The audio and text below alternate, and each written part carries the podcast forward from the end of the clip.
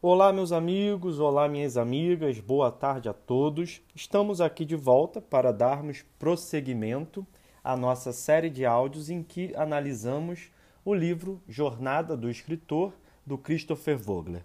E hoje nós temos o arquétipo do camaleão. Esse será o nosso tema de hoje.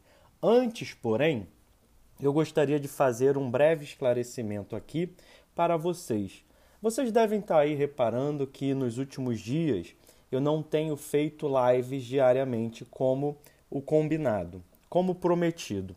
E por que eu não tenho feito? Sinceramente, por uma razão muito, muito simples: por cansaço, por excesso de trabalho.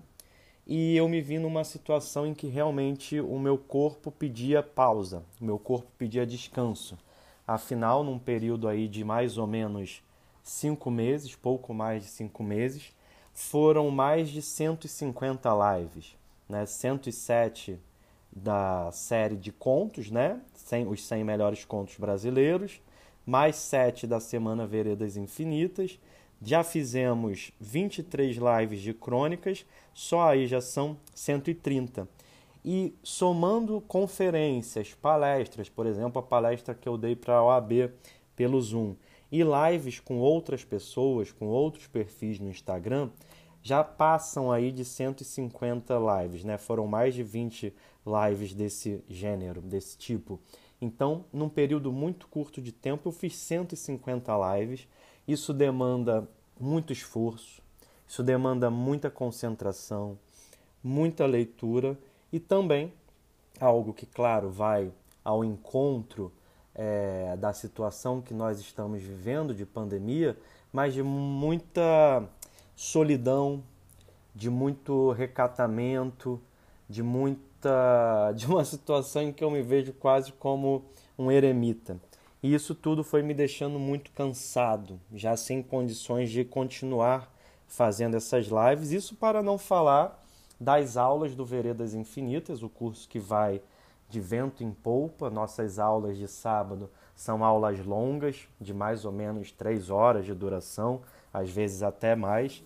Então eu preciso dar um tempo. Nós faremos as lives, nós terminaremos as 100 melhores crônicas, mas eu peço para que vocês me entendam e não me levem a mal, porque eu precisei é, me dar uns dias de descanso e vou continuar assim por mais alguns dias, tudo bem? Inclusive, vocês devem ter reparado também que até os meus, os meus stories diminuíram, porque tudo consome muito, né? Essa vida de, de ter um Instagram e de produzir conteúdo e fazer lives e responder a caixinha nos stories e responder os directs, tudo isso demanda muita energia e eu preciso é, me poupar um pouco neste momento para que eu não tenha nenhum tipo de problema físico de saúde, tá bem? Bom, mas isso não me impede de fazer um áudio aqui para vocês falando do arquétipo do camaleão. O arquétipo do camaleão é um arquétipo complexo, embora o Vogler dedique poucas páginas a ele. É um arquétipo que tem dois signos principais: mudança e instabilidade. É a natureza do camaleão mudar. E o camaleão ele muda conforme o quê? Conforme as circunstâncias. O animal camaleão não faz isso, ele não muda sua coloração para evitar que seja perseguido, caçado pelos seus possíveis, prováveis caçadores. Não é assim? Então, o arquétipo do camaleão é esse arquétipo que muda, que muda conforme as condições as circunstâncias, os momentos, os instantes também se alterem. Ou seja, o contexto vai exigir uma mudança do camaleão. Então, uma pessoa, um personagem, manifesta, expressa o arquétipo do camaleão sempre que ele, a, ele molda a sua personalidade a essas circunstâncias que se transformaram. Então, diz o Vogler, os heróis com frequência encontram figuras, muitas vezes do sexo oposto, cuja característica principal é que parecem mudar constantemente a partir do ponto de vista do herói. Quase sempre, então, o interesse, o interesse amoroso ou par romântico do herói manifestará as qualidades de um camaleão. Todos vivenciamos relacionamentos nos quais nosso parceiro é volúvel, falso ou maleável de forma desconcertante. E quando nós lemos isso, nós nos recordamos com certeza da personagem que, da melhor maneira, da melhor forma, expressa o arquétipo do camaleão na literatura brasileira. E quem vem a ser? Capitu. Por quê? Porque Capitu é a personagem por excelência que se transforma, que se altera conforme as circunstâncias, ou seja, o olhar do Bentinho sobre ela vai vendo essas nuances de coloração camaleônica. Né? Os camaleões podem mudar de aparência e de humor, de maneira que seja difícil para o, para o herói compreendê-lo. Então, como a Capitu tem essa energia que se move, que se transforma, que vai trocando de pele, o Bentinho não consegue saber exatamente o que, que ela pensa, o que, que ela fez, o que, que ela faz, o que, que ela fará. No fundo, no fundo, é impossível nós dizermos qual é a intenção da Capitu, porque ela é extremamente camaleônica, né? Então, o arquétipo do camaleão pode manter sob permanente dúvida o herói, e também o público, e também o leitor, de forma que sua lealdade, suas intenções, sua sinceridade são sempre questionáveis. E aí, o Vogler utiliza-se de um conceito do Jung para explicar um pouco dessa metamorfose ambulante que é o arquétipo do camaleão. Vejam só o que ele diz. Um objetivo psicológico importante do arquétipo do camaleão é expressar a energia do ânimos e ânima, termos da psicologia de Carl Jung. O ânimos é o nome que Jung dá para o elemento masculino no inconsciente feminino. O conjunto de imagens positivas e negativas no o conjunto de imagens positivas e negativas de masculinidade nos sonhos e fantasias de uma mulher. Então a mulher, no inconsciente dela, tem um conjunto de imagens masculinas. E essas imagens podem ser positivas e negativas. E a ânima é o equivalente para o. Para o homem. Então a ânima é o elemento feminino correspondente no inconsciente masculino. Segundo essa teoria, as pessoas têm um conjunto completo de qualidades masculinas e femininas que são necessárias para a sobrevivência e para o equilíbrio interno. Ou seja, um homem tem no seu inconsciente um conjunto de qualidades masculinas e femininas. No homem, essas qualidades femininas que estão no seu inconsciente são a ânima, tudo bem? E ele vai usar isso para explicar o camaleão. Por quê? Porque todos nós podemos nos deparar com ânimos, ou seja, se você é uma mulher, você tem o ânimos, que são as qualidades masculinas no seu inconsciente. E se você é homem, você tem a ânima, que é que são as qualidades femininas no seu inconsciente. Então, ânimos, qualidades masculinas, ânimas, qualidades femininas. Só que nós podemos nos deparar com esse ânimos e com essa ânima na realidade. Então, o Vogler vai dizer que existe uma propensão de nós procurarmos pessoas do sexo oposto, é, ele se refere só ao sexo oposto aqui, que combinem com essa imagem interna que nós trazemos. Ou seja, nós temos, vamos, vamos pensar num homem. O homem tem sua ânima, que é esse conjunto de qualidades femininas no seu inconsciente. Então, diz o Vogler, a partir da teoria do Jung, que haveria uma tendência, uma propensão de que esse homem procure na realidade uma mulher que combine com essa imagem de ânima que ele tem no inconsciente dele. Então, quando isso acontece, há uma projeção, que é exatamente o que o Bentinho faz com a Capitu. Com frequência imaginamos a semelhança e projetamos em alguma pessoa nosso desejo de uni-la ou com o ânima ou com o ânimos. Podemos então, a partir disso, a partir dessa projeção, cair em relaciona relacionamentos nos quais não enxergamos mais o parceiro claramente, realmente. Ou seja, é como se o homem projetasse na mulher aquilo que está no inconsciente dele. E a partir desse momento, ele para de enxergar a mulher na verdade, na realidade, de forma concreta e sólida, e passa a pensá-la como, como a sua subjetividade.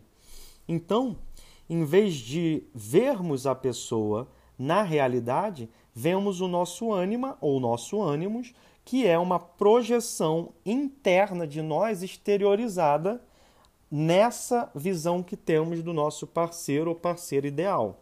Então, com frequência, passamos relacionamentos inteiros vendo a pessoa, na verdade, como nosso inconsciente, como uma expressão da nossa subjetividade, portanto, como uma projeção. E aí ele diz que é natural que cada gênero veja o outro como algo misterioso, em transformação, que tem a ver exatamente com esse arquétipo do camaleão. Muitos de nós, diz o Vogler, não entendemos nossa própria sexualidade e psicologia perfeitamente, menos ainda aquelas do sexo oposto. Com frequência, nossa principal experiência com o sexo oposto é a mutabilidade e a tendência a trocar de atitude, aparência e emoções sem motivo. Ânimos e ânimas, portanto, podem ser figuras ou positivas ou negativas, que podem, portanto, serem ou úteis ou destrutivas para o herói. Em algumas histórias, em algumas narrativas, será tarefa do herói descobrir com que lado positivo ou negativo ele está lidando. É exatamente o caso do Bentinho da Capitu. Amanhã nós teremos a oportunidade, no nosso curso Veredas Infinitas, de conversarmos sobre Dom Casmurro. Eu falarei para os alunos do Veredas exatamente sobre, o, sobre esse romance. E, claro, não tenho aqui a ideia, a pretensão, a, a, a intenção de antecipar nada. Mas vejam se não é isso. O Bentinho passa o livro inteiro lidando com um personagem que expressa o arquétipo camaleônico e ele fica o tempo inteiro tentando descobrir se está lidando com uma figura positiva ou negativa. E esse arquétipo do camaleão, justamente por essa sua condição de mutabilidade, é símbolo de transformação. Porque lidar com um camaleão, a partir do momento que o herói lida com o camaleão, invariavelmente o que, que vai acontecer? Ele também terá de mudar de atitude. Por quê? Porque a energia cambiante do camaleão pede essa transformação, pede essa mudança. E é interessante porque o camaleão tem essa capacidade, porque é essa figura que sofre metamorfoses, capaz de se transformar, ele tem essa capacidade exata de fazer com que a história ganhe um tom de suspense, um tom de dúvida, né?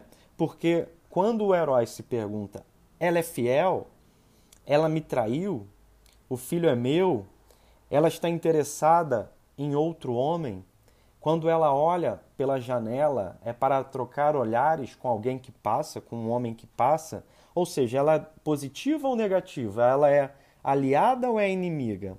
Então, essa capacidade de colocar o herói em dúvida vai fazer com que a história se equilibre aí numa eterna questão, num eterno questionamento, sempre sobre esse ponto de interrogação, né? Então, o camaleão é um personagem extremamente complexo, é um personagem com uma densidade psicológica profunda e que, quando bem trabalhado, pode fazer com que toda essa sua característica de areia movediça é, in, consiga impregnar toda a história. Então, quando você lê um livro como Dom Casmurro, na verdade você também está andando sobre essas areias movediças. Você também está se deparando com essas dúvidas do herói, se deparando com essas dúvidas em relação ao camaleão, que é a Capitu. Né? E aí, por fim, o Vogler lembra que, como acontece com qualquer outro arquétipo, o camaleão é uma função ou uma máscara ou uma energia que pode ser usada a qualquer momento da história por qualquer personagem, né? Embora nós tenhamos, como também acontece é, no caso dos outros arquétipos, personagens que a encarnam mais, que a encarnam, que o encarnam, né? Que encarnam é, esse arquétipo de forma majoritária, né? Que é exatamente o caso da Capitu. Ele dá uma série de outros exemplos aqui da mitologia grega, cita Zeus, por exemplo, uma série de, de filmes e tudo muito interessante. Mas eu acho que com esse exemplo da Capitu, que ele provavelmente não conhece, né? não sei se o Vogler chegou a ler Dom Casmurro quando escreveu esse livro, creio que não. Nós, com esse exemplo da, da Capitu, entendemos perfeitamente o que vem a ser o arquétipo do camaleão, que é justamente esse arquétipo que muda a personalidade, que muda sua aparência. Inclusive, às vezes, num filme, isso é muito comum, a própria mudança de cabelo, de maquiagem, de roupa de uma personagem indica essa alteração camaleônica pela qual ela passa. Não necessariamente é isso, mas muitas vezes isso acontece. Por exemplo, é, aquele filme Inception, né, que foi traduzido aqui no Brasil como A Origem. Nesse filme, que é estrelado pelo Leonardo DiCaprio, nós temos uma personagem muito interessante. Não sei se vocês já viram esse filme, recomendo que vejam, porque é um, é um bom filme com algumas ideias muito boas, mas basicamente eles têm uma forma de entrar nos sonhos das pessoas e a partir dessa, desse mecanismo de viver os sonhos das outras pessoas, né, de entrar na mente das outras pessoas, colocar ou retirar ideias, enfim, mudar a forma como essas pessoas pensam, né? Só que o Leonardo DiCaprio tem uma esposa, uma ex-esposa que faleceu, né, numa situação, enfim, não vou dar nenhum spoiler aqui, numa, situação complexa, que é um dos temas também do filme. É, só que a imagem dessa, dessa ex-esposa que faleceu habita a mente do Leonardo DiCaprio. Então, quando ele sonha ou quando ele entra no sonho de alguém, ela sempre aparece. E nós vemos que ela é um personagem altamente camaleônico, que chega a pôr em dúvida, que, que chega a pôr em xeque se a realidade é essa realidade fora do sonho ou se é a realidade é o próprio sonho, né? São questões aí complexas que o filme vai trabalhar. Será que essa realidade que nós achamos que é a real não seria na verdade parte de um outro sonho? Enfim, o filme dialoga com essas possibilidades de, uns, de sonhos dentro de outros sonhos ao ponto que nós não sabemos mais se, estamos, se estaríamos vivendo ou sonhando. Mas o que é interessante é que ela é exatamente uma personagem camaleônica, né? E sempre que ele está viajando por um desses sonhos e se depara com ela, é, ele sempre fica em dúvida das intenções dela, da realidade dela, do que fazer com ela, do que, do porquê ela fez o que fez. Então essa capacidade de colocar o herói em questionamento, em dúvida, ele não saber mais o que é verdade, o que é mentira, né? ele não conseguir definir as coisas, são características propriamente do arquétipo do camaleão. Então, se vocês não viram esse filme, ele está na Netflix, Inception, é, foi traduzido como A Origem aqui. Pessoal, matamos assim o arquétipo do camaleão. Terminamos mais um arquétipo. O próximo arquétipo será exatamente o arquétipo sombra. Então, na semana que vem, eu retorno aqui, provavelmente na terça-feira, para que nós falemos do arquétipo da sombra. Pessoal, um forte abraço, fiquem com Deus e até o próximo áudio aqui no nosso canal do Telegram.